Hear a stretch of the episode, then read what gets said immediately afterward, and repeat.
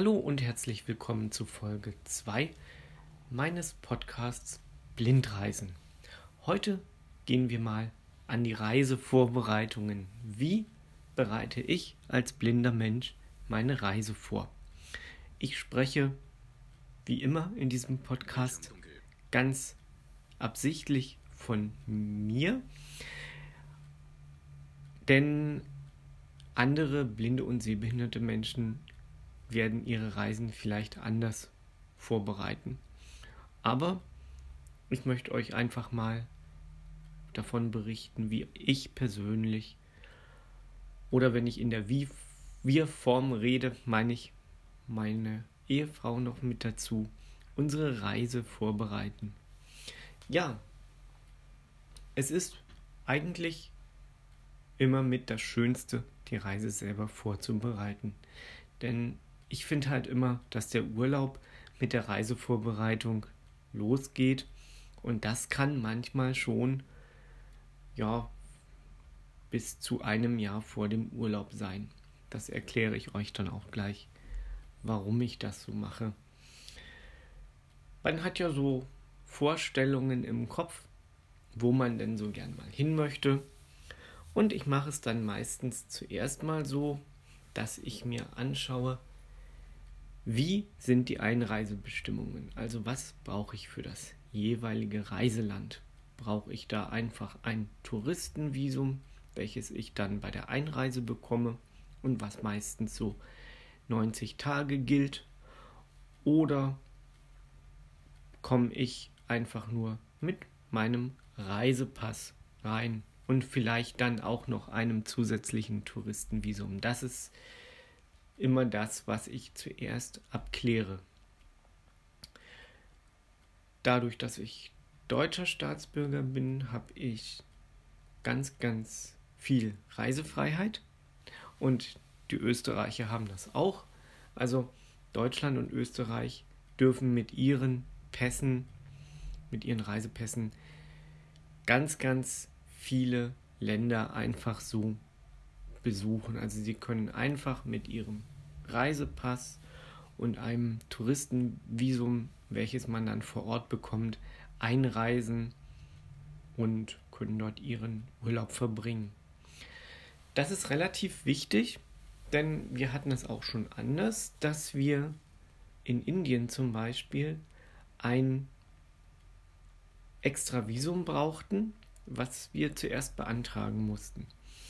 Also das ist dann auch immer ein bisschen kompliziert, denn man muss zuerst mal zur indischen Botschaft, zur nächsten indischen Botschaft in, in der unmittelbaren Umgebung und dann muss man dort doch einige Sachen ausfüllen. Also es ist alles sehr zeitraubend. Man muss den Pass dann dort auch eine Zeit lang abgeben, dass die das Visum dort reinbringen können. Und das, das dauert alles so ein bisschen. Also es ist immer ganz gut, wenn man das alles nicht machen muss wenn man einfach so ein bisschen zuerst mal schaut, wo kann man am leichtesten einreisen.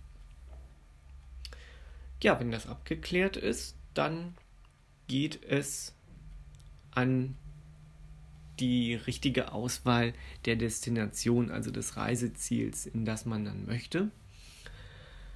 Und jetzt kommt dann auch der Unterschied zu sehenden Personen den ich da herausstreichen möchte, dann für mich ist es immer ganz wichtig, was ist in unmittelbarer Umgebung des Gästehauses oder des Hotels, in dem ich mich aufhalte. Gut, ich selber kann natürlich keinen Führerschein haben, das ist ganz klar. Meine Frau hat auch keinen Führerschein, also ist es uns persönlich sehr wichtig, was kann man denn in unmittelbarer Nähe besichtigen? Wo kann man essen gehen? Gibt es Taxis, Busse? Gibt es irgendwelche ja, Bahnhöfe, U-Bahn-Stationen in der Nähe? Also einfach diese Intra Infrastruktur, die man jetzt zuerst mal so ein bisschen äh, rausfinden muss. Und da helfen mir sehr die Bewertungen im Internet. Also zum Beispiel bei Holiday Check oder Booking.com wähle ich mir dann das Hotel aus und lese mir die Bewertungen durch. Und ganz viele Leute schreiben dann auch schon, ja, also das Hotel ist fußläufig fünf Minuten entfernt von Bars, Restaurants, Strand, Bahnhöfen, Busstationen und so weiter und so fort. Das ist eben immer das, was uns sehr, sehr wichtig ist. Und dann kann man auch entscheiden, möchte man nur Übernachtung mit Frühstück oder möchte man Halbpension haben. Denn wenn man irgendwo ja gleich zu Fuß hingehen kann, um etwas zu essen oder etwas zu trinken, dann braucht man nicht unbedingt Halbpension. Also das ist unsere Meinung, weil wir einfach dann so viele neue Restaurants und dann, wenn man in äh, weit entfernten Ländern ist, auch neue Gerichte kennenlernen kann und dann nicht immer im Hotel essen muss. Wir machen keine All-Inclusive-Reisen. Also das möchten wir ganz einfach nicht, weil ähm, wir brauchen keine drei Mahlzeiten unbedingt am Tag. Und ähm, wir haben eigentlich auch immer vor, wenn wir dann wirklich auch weit fliegen, dass wir ganz viel von der Umgebung erkunden und deswegen finden wir All-Inclusive-Reisen für uns nicht so geeignet. Ja, die Bewertung des Hotels ist natürlich ganz wichtig und das kann ich ja auch sehr schön im Internet über meine Breilzeile und meinen Screenreader lesen. Das ist überhaupt kein Problem bei Holidaycheck oder Booking.com. Die Seiten sind gut zu nutzen für blinde und sehbehinderte Menschen. Und sollte mir ein Hotel gefallen, ich aber nicht so ganz rauslesen können, was da so drumherum ist, dann schreibe ich das Hotel meistens einfach an. Schreibe dann, dass ich eben blind bin und vorhabe, bei diesem Hotel einzuchecken, ob sie mir dann sagen können, was es in der Nähe gibt und ja, wie lang das etwa oder wie weit das etwa zu Fuß ist, dorthin zu kommen.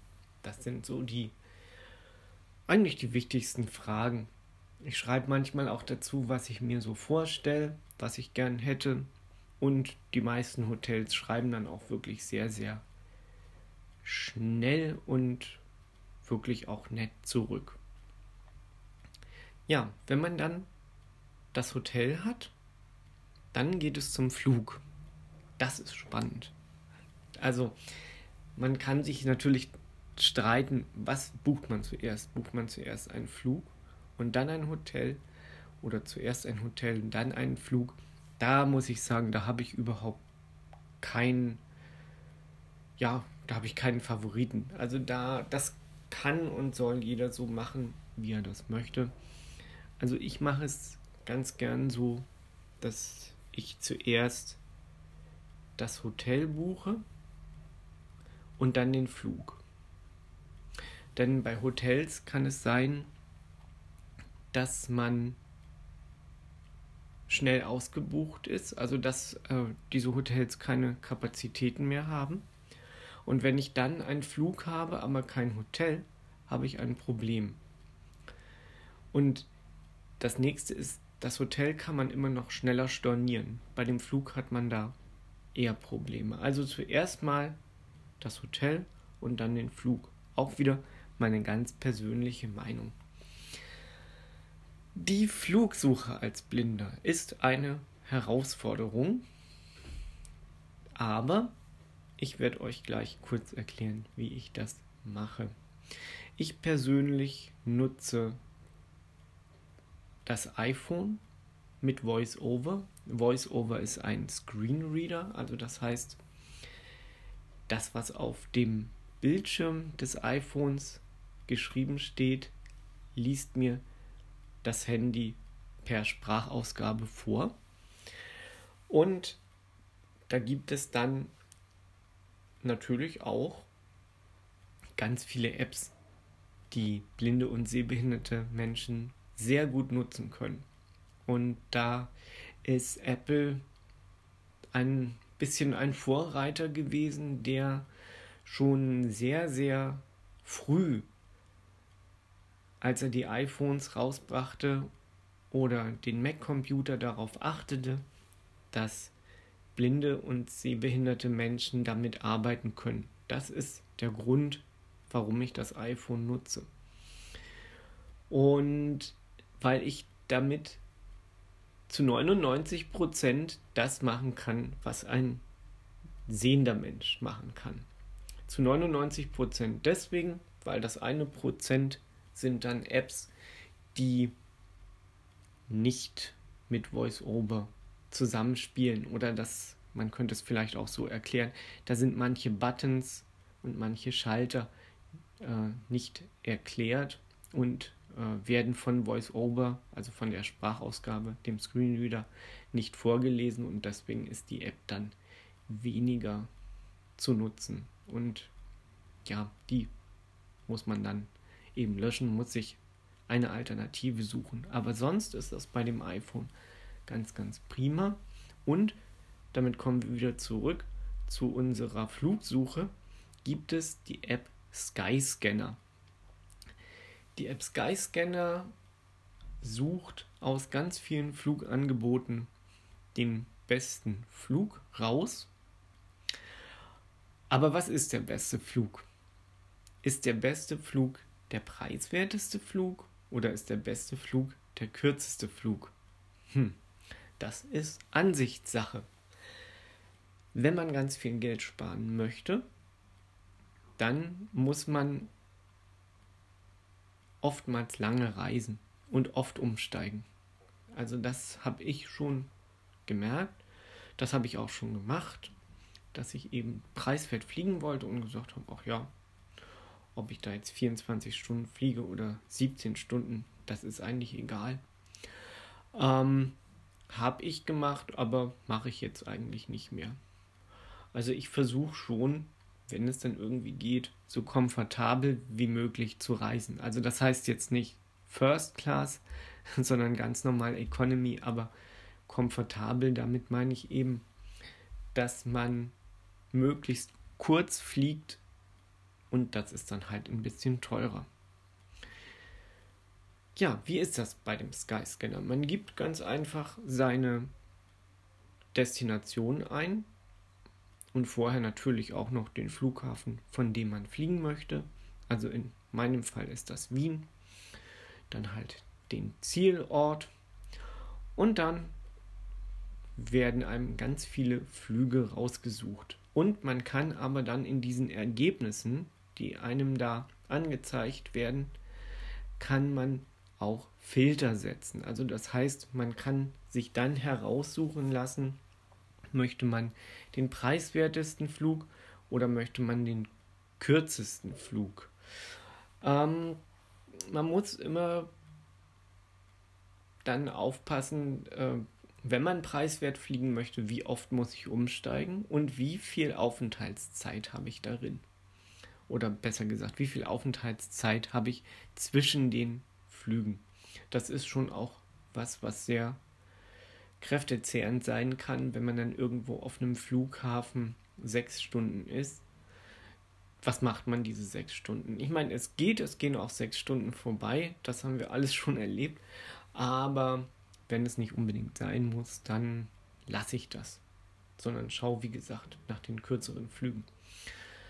Ja, dann, ähm, wenn ich einen Flug gefunden habe, dann schaue ich natürlich, welche Fluggesellschaft äh, diesen Flug durchführt und buche dann nicht aus der App heraus, sondern ich gehe dann ganz bewusst in die App des Anbieters, also des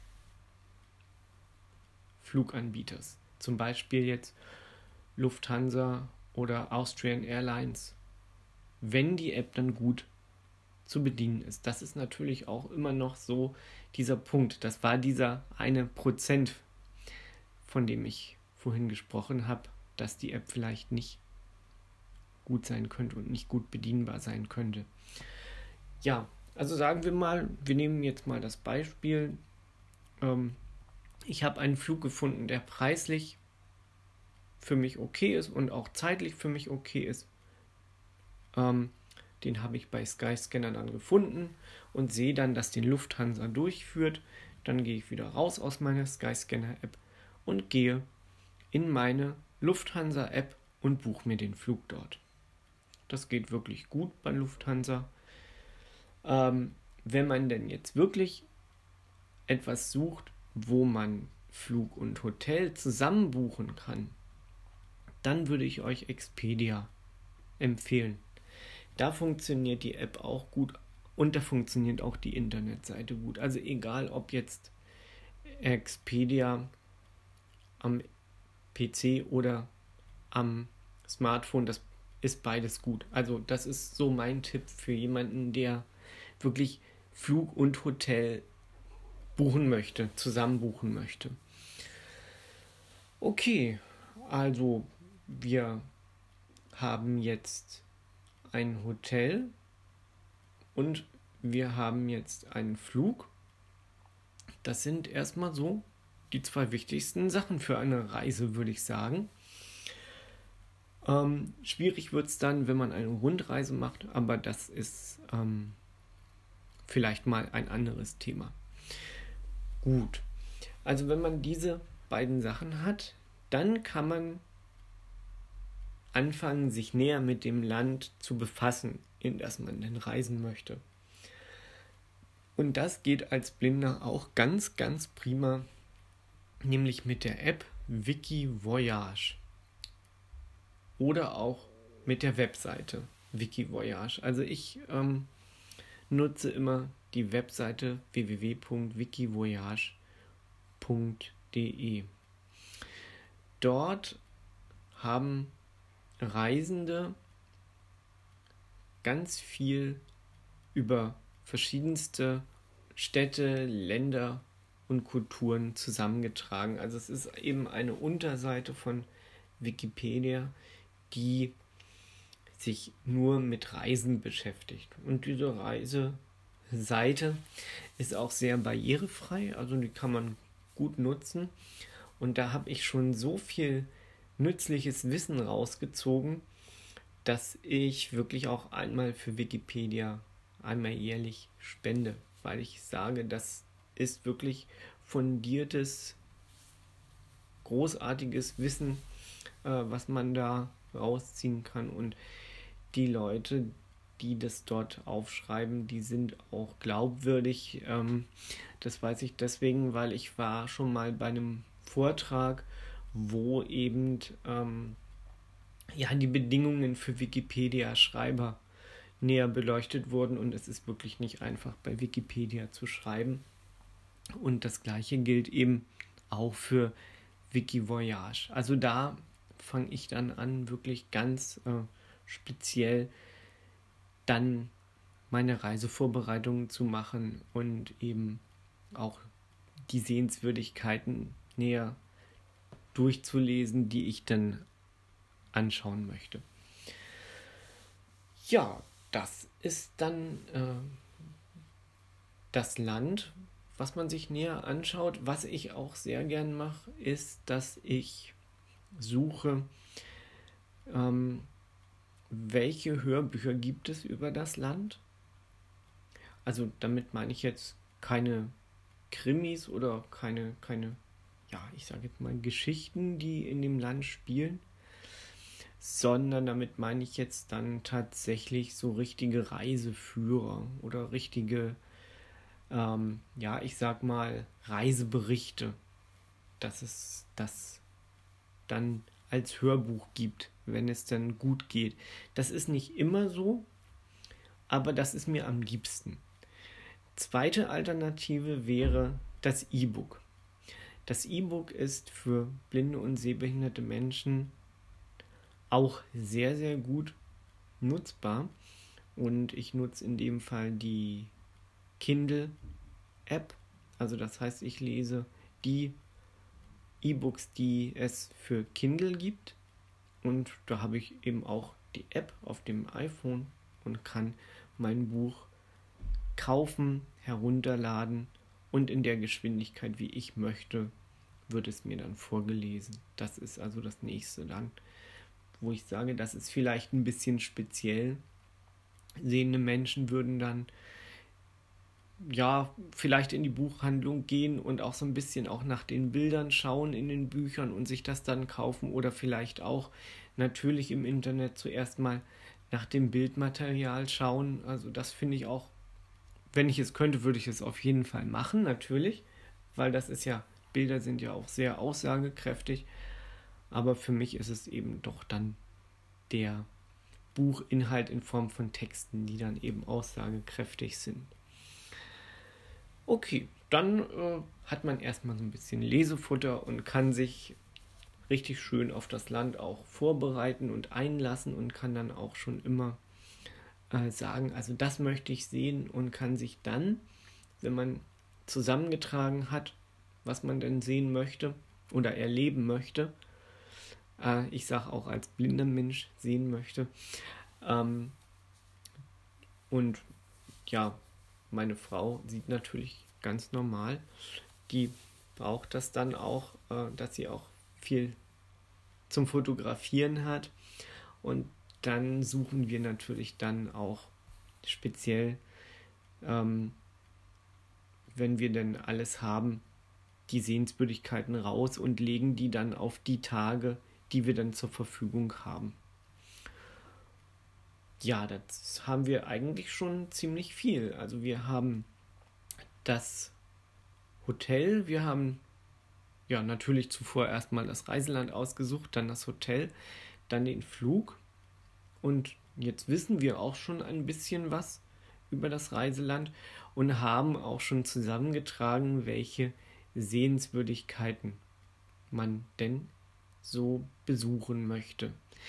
Dazu gibt es auch noch eine ganz tolle App, die ist für blinde und sehbehinderte Menschen entwickelt. Die nennt sich Blind Square. Und mit dieser App kann man einen Ort simulieren.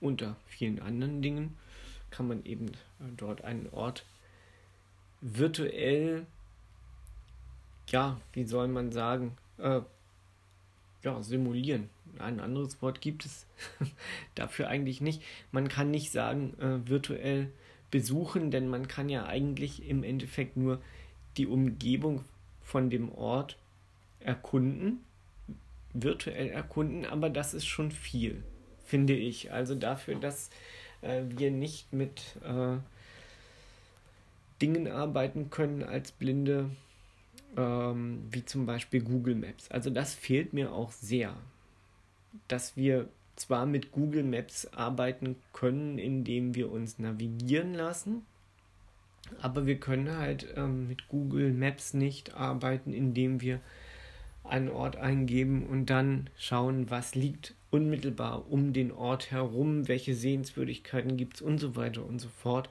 Deswegen nutzt man halt oder ich als Blinder und viele andere, Blind Square.